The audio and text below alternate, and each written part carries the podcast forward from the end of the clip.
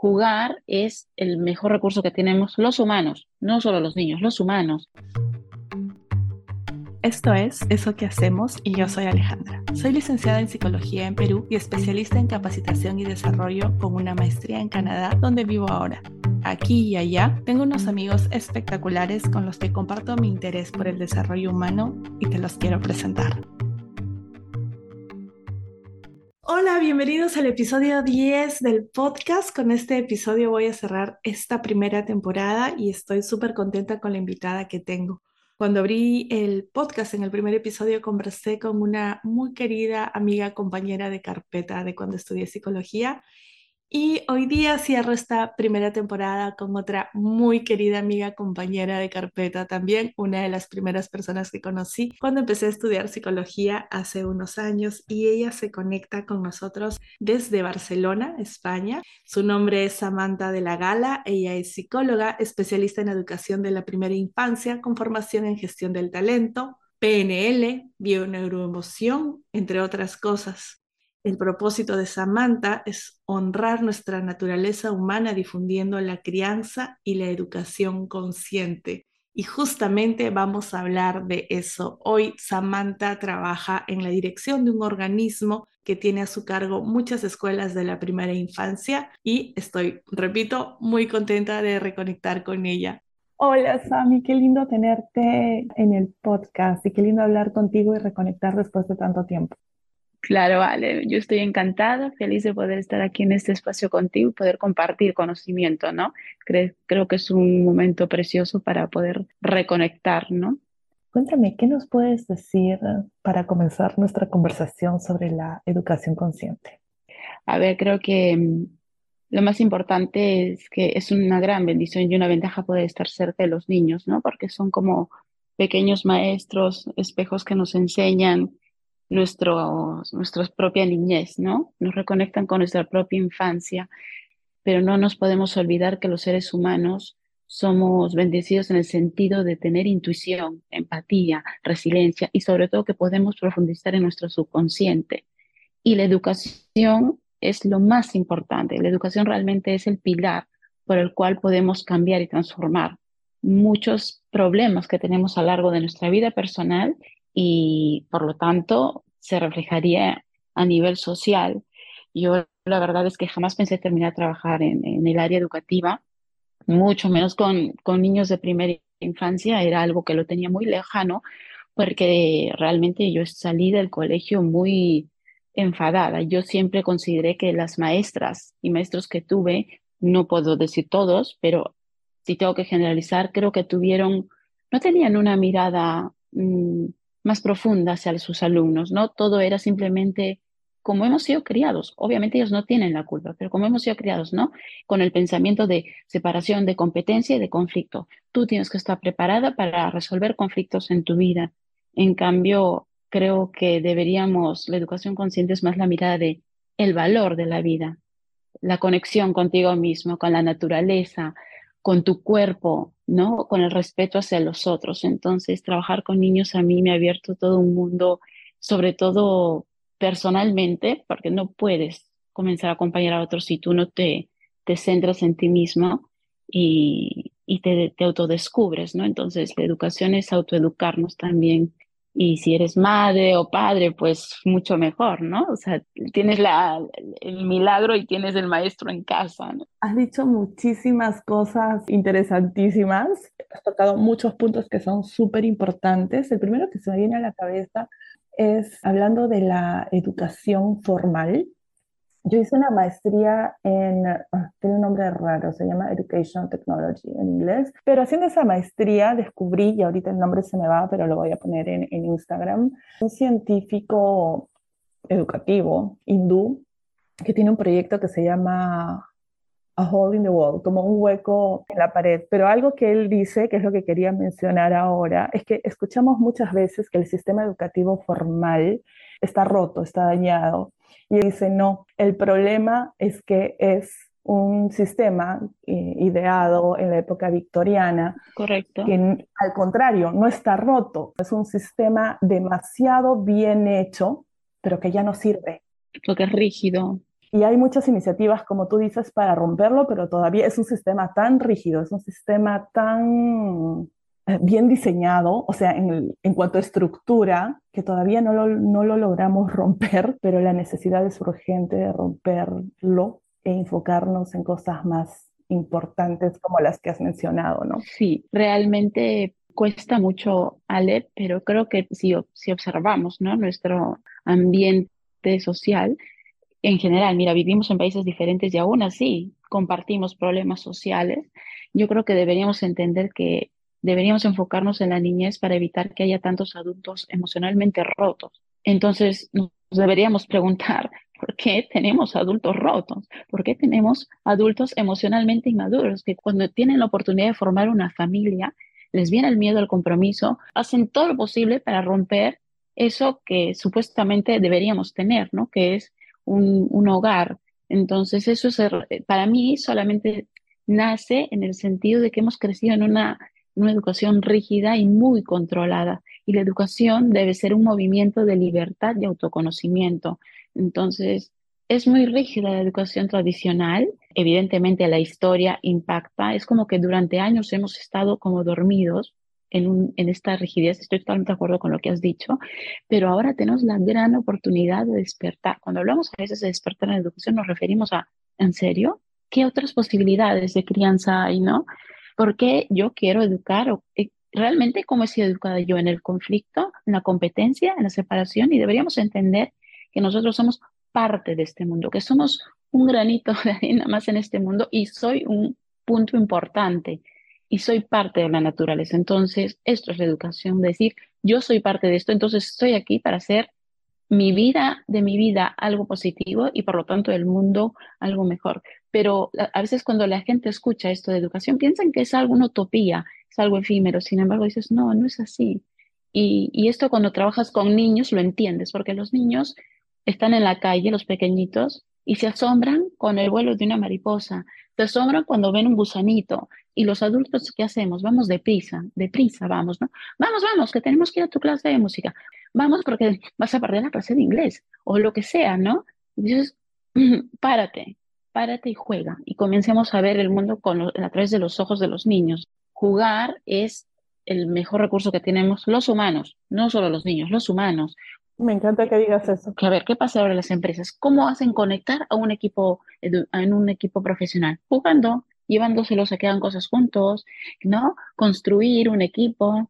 Por eso el, el after work funciona muy bien, porque es un, es un momento como de ir al, del recreo, ¿no? De ir al patio, de jugar, de 100%. Yo trabajo construyendo cursos de educación a distancia para empresas, básicamente, y se ha, se ha visto claramente en los estudios que en los cursos de e-learning para adultos en contextos corporativos, incorporar gamification, que es simplemente que incorporas la recompensa, como en los juegos de video, que un punto y otro punto, no es tan efectivo como cuando el curso es game-based, o sea, el diseño desde el comienzo ha sido planeado en inventar un juego, vamos a descubrir esto, esa creatividad tan importante y me encanta que lo digas, no es para los niños, es para todos los seres humanos. Sí, entonces yo digo es que la escuela por lo menos debería ser un lugar de juego constante. La vida, las ciudades deberían ser pensadas para los niños porque realmente sería muy positiva también para los adultos, porque no perderíamos esa, esa magia, ese asombro, ¿no? Y además es que explotaríamos mucho más muchas competencias y habilidades que tenemos y cada uno iría encontrando su propio talento porque no todos son iguales. O sea, la gran frustración, y ya lo hablo por experiencia personal, yo en el colegio me acuerdo que hubo una época que dije, soy tonta, no, es que hay cosas que no entiendo, hasta que entendí que yo eh, aprendía de una manera diversa, pero me di cuenta de grande que realmente simplemente yo observaba, mi, mi, mi pensamiento lógico era de otra forma y simplemente si hubiera aprendido de otra manera, con otra metodología, me hubiera ido mucho mejor. Lo que pasa es que en ese momento no existía. Todo era lo mismo, ahora no. Todo uniformizado. Hay una, un cartoon, una viñeta que, que me encanta, que la debes haber visto, que lo ejemplifica súper lindo. Se ven un montón de animales, hay un pájaro, un pez, un cocodrilo, un mono, un tigre, ¿no? que son los alumnos, digamos, y el profesor les dice, ahora el examen va a ser trepar un árbol. El examen es el mismo para todos, para generar igualdad. Y no es la forma. Eh, la gran suerte es que ahora muchas escuelas están, este, están cambiando totalmente sus proyectos educativos y es fantástico. A mí me, nos vienen muchas escuelas de niños más grandes, vienen y nos preguntan, ¿y aquí cómo lo hacen? Porque están adaptando como lo hacemos con los pequeños y es fantástico esto, ¿no? Yo digo, wow, suerte de que esto esté cambiando, pero no podemos olvidar que la primera base de la educación es la familia. Y esto eh, es la base de todo. O sea, la escuela da apoyo a, a las familias, pero la familia es la responsable de la educación de esa criatura. No podemos poner en la mano de los maestros el arreglar lo que los niños no tienen en casa. Y eso que hay muchas maestras que realmente se convierten en madres simbólicas 100%.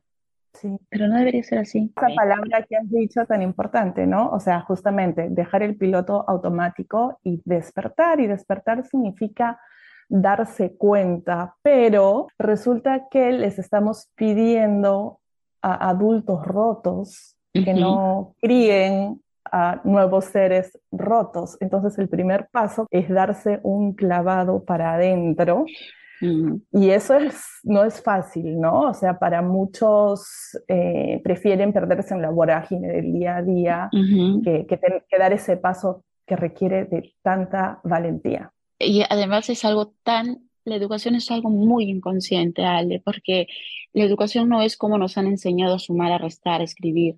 La educación son todos esos gestos sutiles y el lenguaje que hemos recibido cuando éramos niños y por lo tanto lo repetimos. Entonces, cuando hablamos de educación consciente, es cuando los adultos nos autoobservamos y, y que intentamos ver cómo nos comportamos, cuál es el lenguaje que yo utilizo, ¿no? ¿Cuál es mi comportamiento ante tal eh, situación? Yo tengo muchísimas amistades, ¿no? Gente que está muy pegada al mundo espiritual, es más, mi hermana, ella es una persona que se dedica a esto, ¿no? Y a veces hablamos del punto de crianza y, siempre llegamos a la misma conclusión, que donde más nosotros nos damos cuenta cuáles son nuestros puntos débiles es en casa, porque en casa, en tu, en, el, en tu intimidad, en tu núcleo, en ese círculo que solo puedes estar tú, ¿no? Que te permites estar desnuda físicamente y emocionalmente, eh, es cuando sale también lo que eh, John decía, ¿no? Nuestra sombra. Entonces es ahí cuando sacamos eso qué es lo que nosotros tenemos que poner a la luz para poder cambiar, ¿no? ¿Por qué en ciertos momentos me enfado? ¿Cómo contesto cuando alguien de mi familia me comienza a molestar? Y esto se refleja muchísimo más con nuestras parejas. Uf. Con tu padre y tu madre, mira, al final es tu padre y tu madre, los aceptas, naciste en esa familia. Con tu hijo es tu hijo, ¿sabes? Delante de todo, tú das tu vida, todo, todo él. La pareja sabemos que lo podemos cambiar, entonces se puede acabar, se puede continuar, es un tipo de relación tan diferente que por lo tanto esta sombra que te comento sale con más potencia.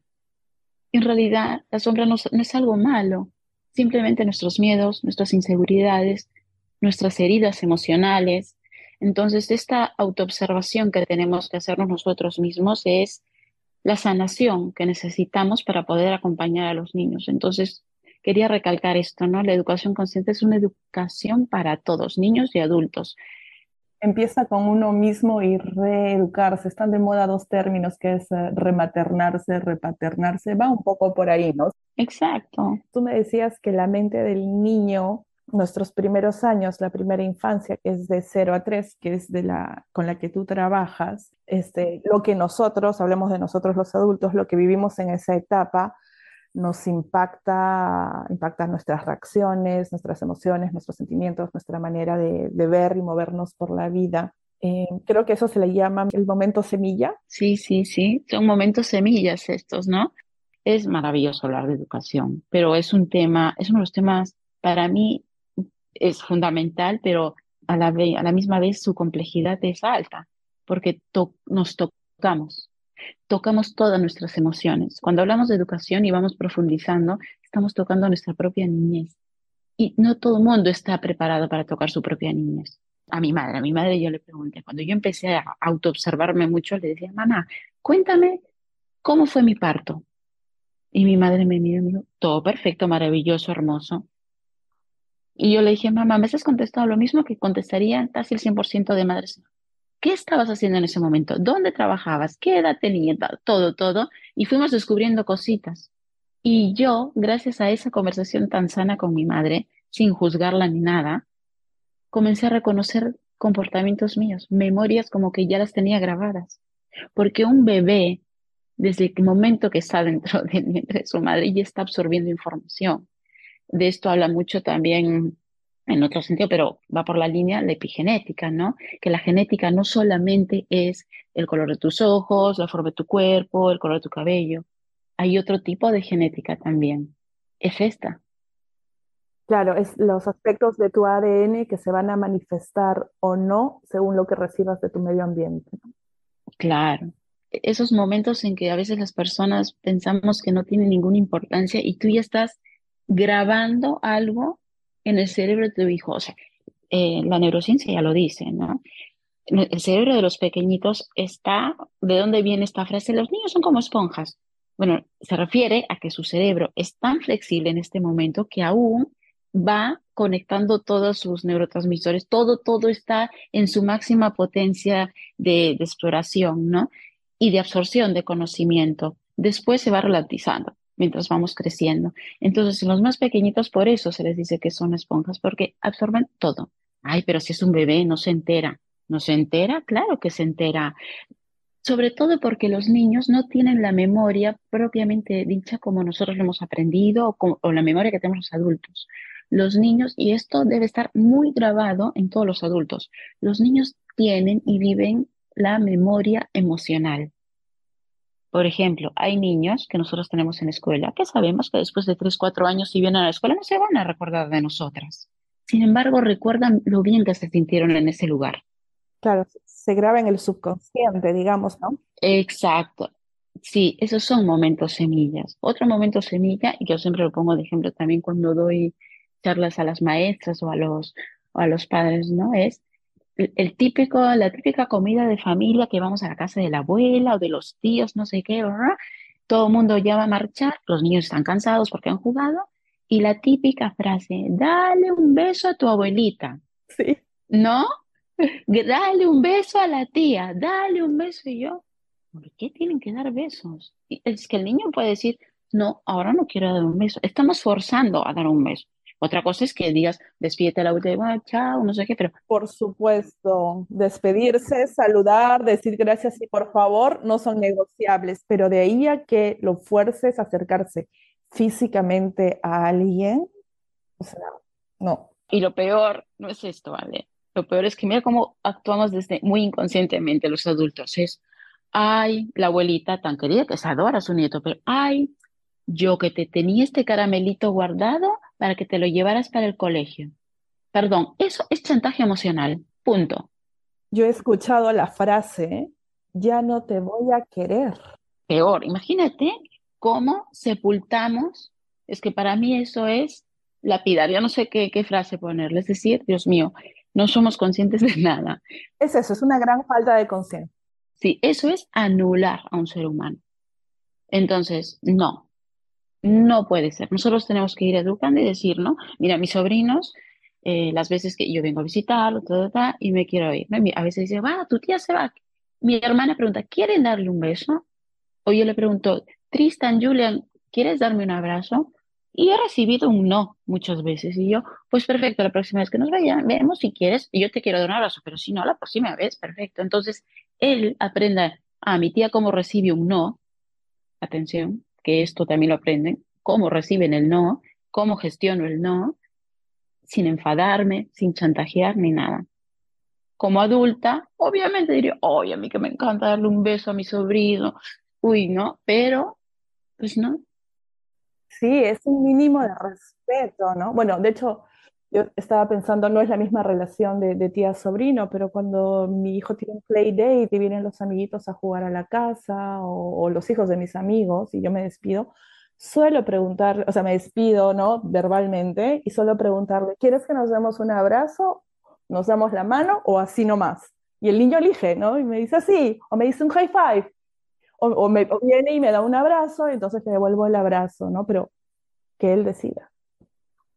Que él decida, pero es que además son las pequeñas cosas de decidir. O sea, los niños en un futuro van a, decir, van a tomar grandes decisiones, pero es que en ese momento de su vida ya toman grandes decisiones. Otra cosa que a mí me pone muy nerviosa, y ya lo, lo explico, tienes que compartir. A ver, yo mil veces he escuchado esto en la escuela y yo vengo, lo llamo al papá o a la mamá, siéntense.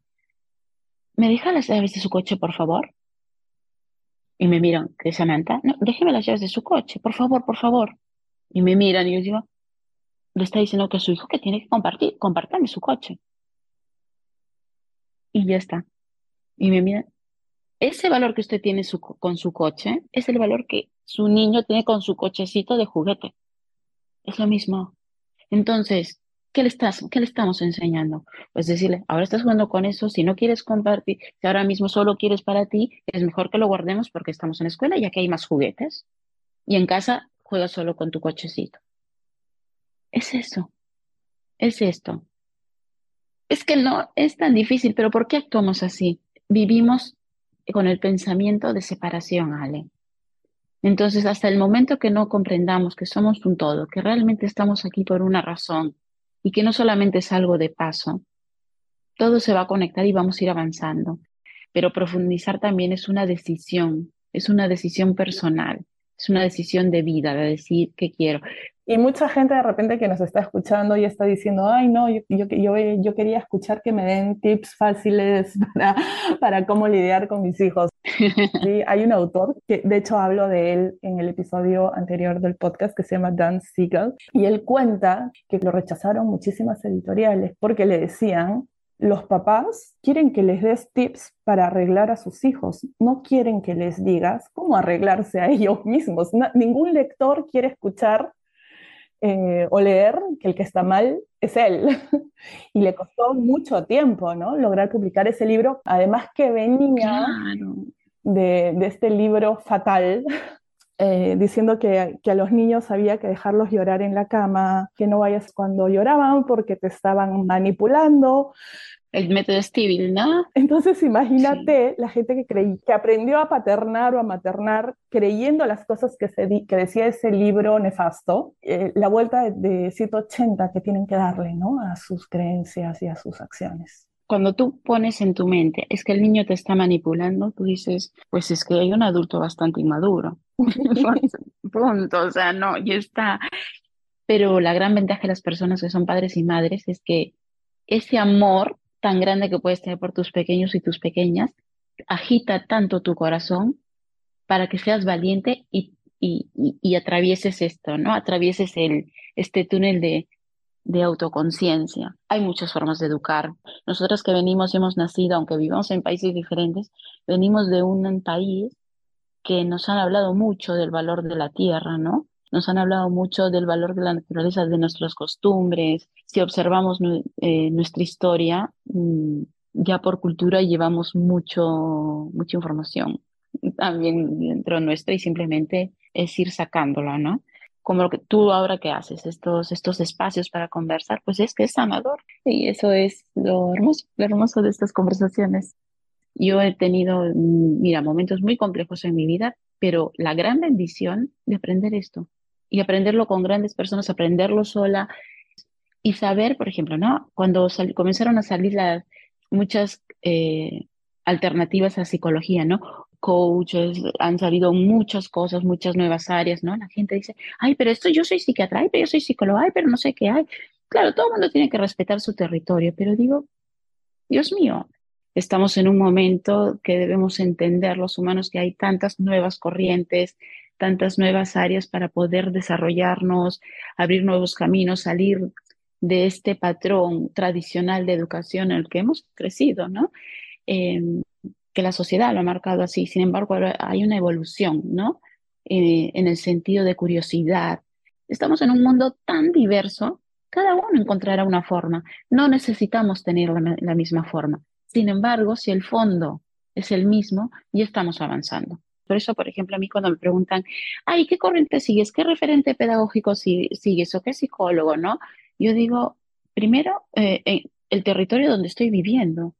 por ejemplo, la escuela que yo acompaño, las familias que acompaño, el equipo educativo que acompaño, digo, ¿dónde está? ¿Dónde estoy ubicada? ¿Dónde estoy? ¿En Barcelona? ¿En qué, en qué barrio? ¿En qué, qué parte de Barcelona?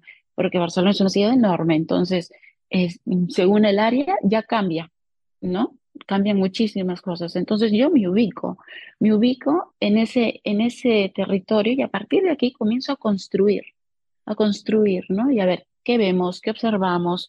Y creo que la clave, y es lo más fácil también, es centrarnos en el lenguaje. De hecho, Robert Tennyson Stevens, él escribió un libro que era de lenguaje consciente, ¿no? Y él, a mí me encantó porque él hablaba del rol fundamental que juega el lenguaje en la crianza y en la educación. ¿Por qué? Porque mm, es lo más fácil. Los niños pequeños no hablan. Entonces, los adultos, ¿no? Yo que estoy con niños pequeñitos de 0 a 3 años, los adultos son los que ponen las palabras para interpretar sus emociones, ¿no? Si vemos a un niño triste, decimos, María, ¿estás triste? ¿Estás enfadada? ¿No? Entonces, tenemos que observar para ver qué le pasa, porque la pequeña aún no tiene un lenguaje. Por ejemplo, cuando por primera vez van a, la escuela infantil, ¿no? ¿Qué hacen muchos adultos si te das cuenta? Ay, el, el niño comienza a llorar, ¿qué es lo primero que dicen los adultos? No llores, no llores, no llores, ¿no? Y yo a todos les digo, no, no, perdón, llorar, tiene que llorar. Su mamá le está dejando, su mamá le está dejando en un lugar con personas extrañas, aunque sean 10 minutos, lo está dejando, tiene derecho a enfadarse, a estar triste, a tener miedo, y nosotros los adultos somos los que acompañamos este, estas emociones. Entonces, que llore, porque estamos en una sociedad donde no nos permitimos llorar. Entonces, llorar es tan bueno como reír, porque llorar es sanador también. Entonces, ¿en qué momento hemos puesto este, este, concepto negativo al llorar, ¿no? Cuando es algo humano, es humano. Entonces hemos normalizado el negar tantos aspectos humanos, tantas cosas tan naturales, que no es normal negarlas. Entonces comencemos por aquí, a validar nuestras emociones, ¿no? Si yo hoy día estoy triste, no pasa nada, ¿no? Decir, estoy triste, ok, o estoy llevando un tiempo duro, hoy, hoy día estoy bajita de ánimos, ¿no? O lo que sea. Me encanta. Entonces ese sería, ese sería como el primer tip que podemos poner en práctica todos, ¿no? Eh, identificar lo que nos está pasando, lo que estamos sintiendo, nombrarlos. Sí. Y el siguiente, el, el siguiente paso es permitir, permitir a la emoción que, que nos diga lo, lo que ha venido a decirnos, ¿no? Escucharlo. Claro, escucharlo y a veces simplemente la gente, ¿no? Cuando ve una persona pues que está en un momento mm, complejo de su vida, quiere ayudar y, habla y habla y, invade el espacio. Y a veces la mejor forma de acompañar a un ser humano, y hablo específicamente de los niños, cuando un niño está en un berrinche o está en un momento que no sabes qué le pasa a este niño, ¿no? Es tan fácil de sentarte, observarlo y decir, estoy aquí. Si necesitas un abrazo, te lo voy a dar. Y el silencio acompaña también pero estamos tan acostumbrados a invadir el espacio de los otros que no sabemos callar muchas veces. Eso también es conciencia del lenguaje. 100%. Conecta antes de intentar redireccionar, ¿no? O sea, como adulto cuidador, antes de intentar modificar la conducta de, tu niño, del niño que está a tu cuidado, conecta, conecta con él. Sí, es, es que es maravilloso cuando podemos conectar con ellos. O simplemente a veces para poder conectar en una forma no verbal también es observarnos a nosotros, ¿no? Por ejemplo, en una familia, cuando se presenta un problema, ¿no? Tienes niños pequeños, el que sea, ¿no? Sin importar qué problema es, ¿no? Eh, los niños cómo aprenden, y todos en general, porque los niños son, son pequeños, pero son humanos, nosotros somos humanos adultos, pero seguimos aprendiendo de la misma manera, por la observación, ¿no? Los niños aprenden cómo resolver cosas en su vida observando cómo sus padres eh, resuelven o, con qué actitud están afrontando esa situación, ¿no? Es más fácil pues decir, ay, todo es, todo me va mal, no sé qué, pa, pa, pa, esto no tiene solución. Si un niño escucha eso, él va a aprender eso. Sin embargo, si escucha una madre que dice, ok, es un momento difícil, no sé ahora mismo, no me viene ni de esa cabeza, pero sé que vamos a encontrar el camino. ¿Te das cuenta de la diferencia? Yo he tenido la gran fortuna, y siempre lo diré, de tener una madre que le he visto en momentos muy complicados, pero su lenguaje siempre ha sido lleno de positivismo y de fe.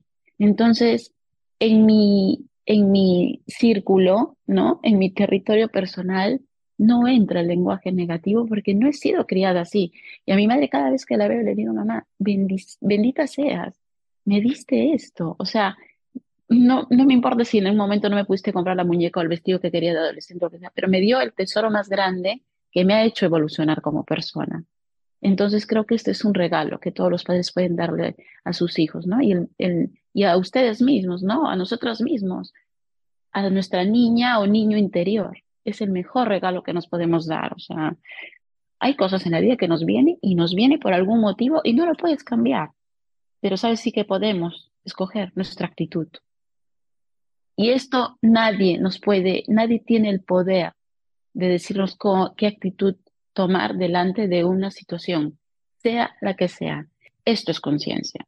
Y estos son los regalos que los padres y las madres pueden dar a sus hijos, ¿no? De decir el valor a ti mismo, el valor que tú tienes, ¿no? ¿Cuántos niños ahora con las redes sociales, todo el bullying que hay, el ciberbullying, o sea, todo esto que hay, que la gente se desborda, tú dices, pero ¿qué está pasando? Es que es esto. Pero yo soy una persona de fe y tengo mucha convicción en, el potencial ¿no? de los seres humanos y creo que al igual que vemos todo esto, vamos a decirle negativo, es como el yin yang, hay la luz. Donde, cuando donde hay la sombra, hay la luz también. Entonces está ahí donde tenemos que decir, encontraremos el equilibrio, el final, ¿no? Hablemos un poquito de eso, de cómo encontrar la luz.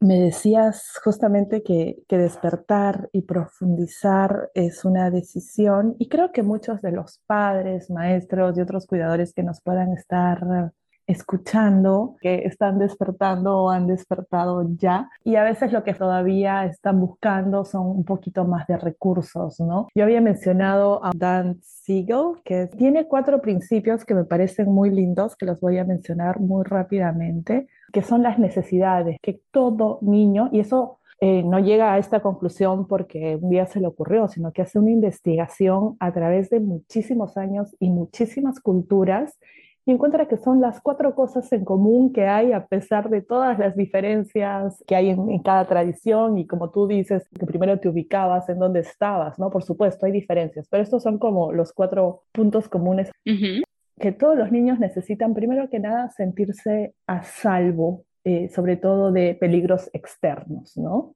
El segundo es que todos los niños necesitan sentirse mirados, o sea, en el sentido de estoy sintonizando con lo que te pasa, lo siguiente es que sean reconfortados, lo que tú también mencionabas al comienzo. Si, si un niño está empezando, después de haber estado con su mamá un bebé, de pronto lo vas a dejar en una nueva escuela, en una guardería, es normal que el niño esté triste, que esté enfadado, que llore, y lo que necesita es un poco de reconfort, ¿no? Y lo siguiente es que el niño se sienta seguro, pero esta vez específicamente con los padres, o sea, que pase lo que pase, tiene un puerto seguro al, cual volver, ¿no? Sí, sentirse seguro, sentirse amado, sentirse arropado.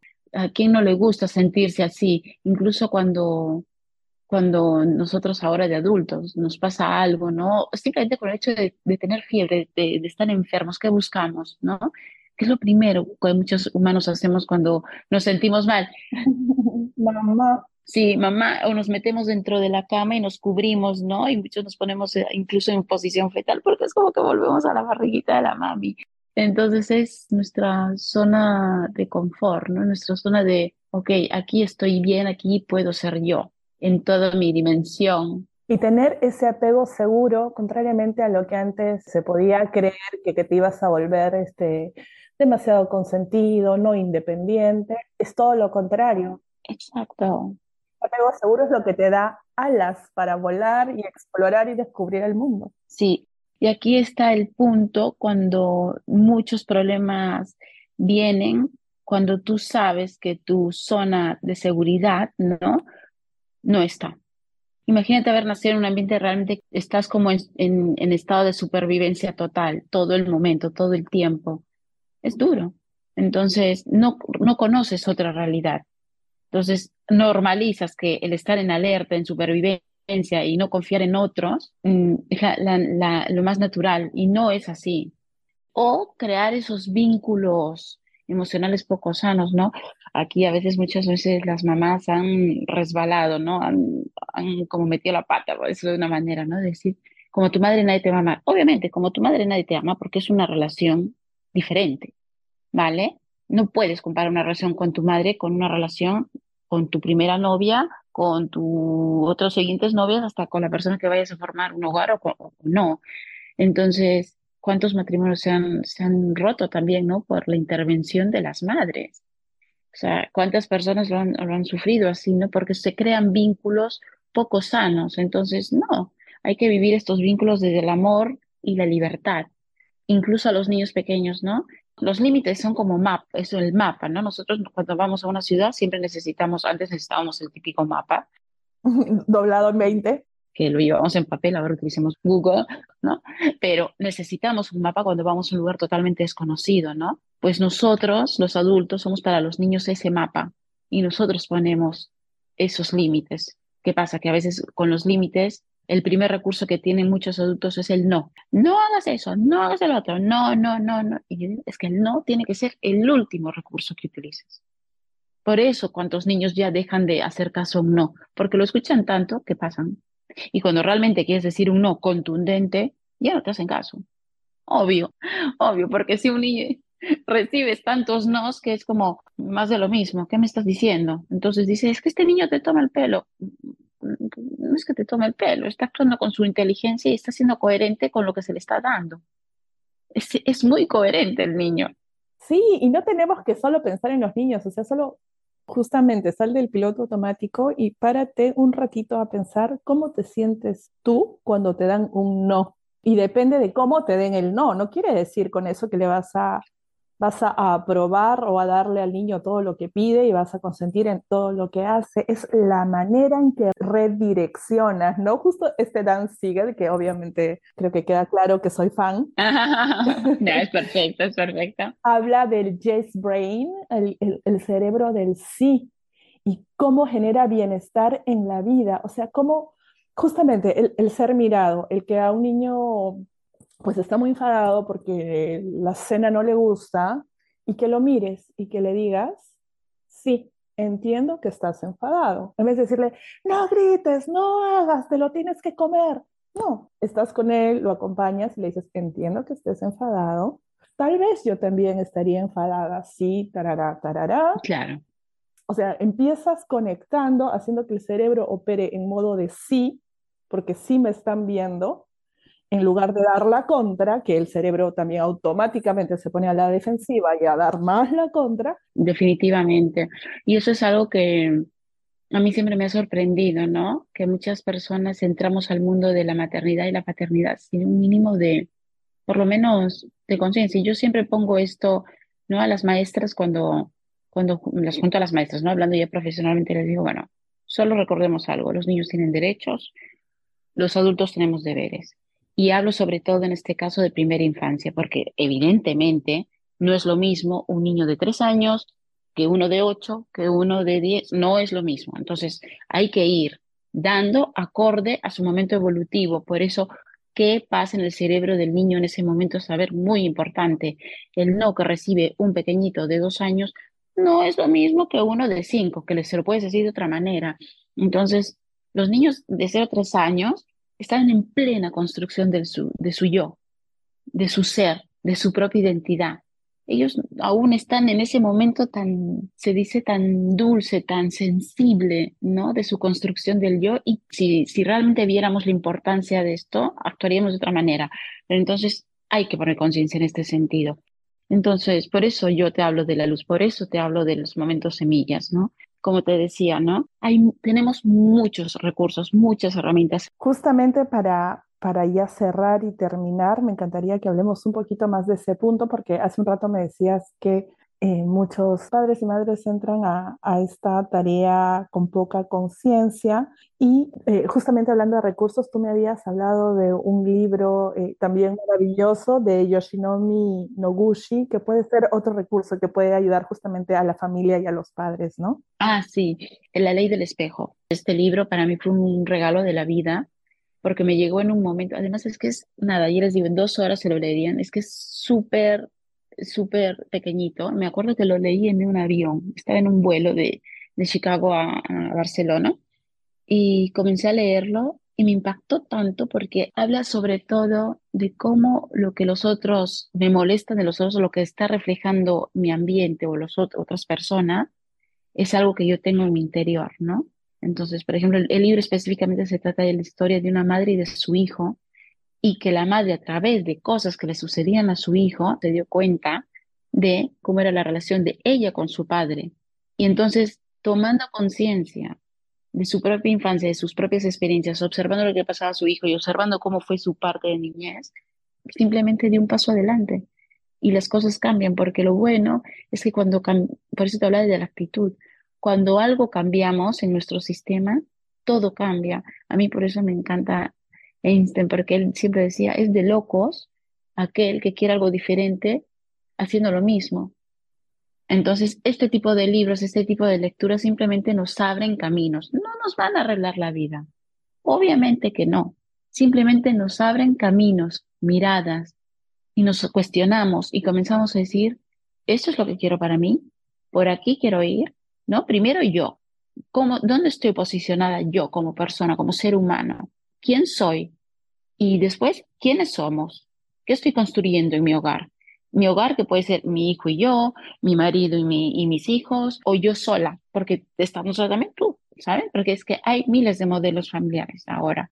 Entonces, a partir de aquí que podemos ir cambiando las cosas y eso es una pequeña explicación de lo que sería la educación consciente, Ale. Mil gracias por tu tiempo hoy día, por compartir con nosotros todo esto que sabes. ¿Quisieras compartir con nuestra audiencia algo más antes de despedirnos? Bueno, prácticamente lo que estaba diciendo lo último, ¿no? Eh, a partir de aquí, comenzar y seguir avanzando y espero, sobre todo, deseo de corazón, porque eso es algo que yo anhelo cada día que voy al trabajo y lo pido, ¿no? Lo pido al universo, digo, que hoy una persona más se le el corazón para, para que podamos seguir caminando juntos, porque no solamente somos esto, hay algo más grande, ¿no? Que somos todos juntos. Es una gran bendición estar en, en la tierra y aprender, que es la gran escuela. Hermosas palabras para cerrar, mi Sami. Y con eso nos despedimos. Un beso grande a todos. Un super beso, chao.